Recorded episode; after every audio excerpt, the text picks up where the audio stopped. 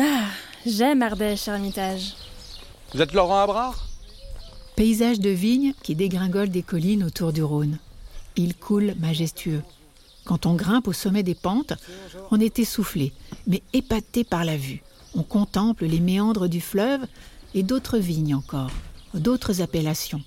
Hermitage, Croz Hermitage, Saint-Joseph. Alors moi je m'appelle Laurent, Laurent Abrard, je suis vigneron depuis 98, date euh, où j'ai repris l'exploitation familiale de mes parents.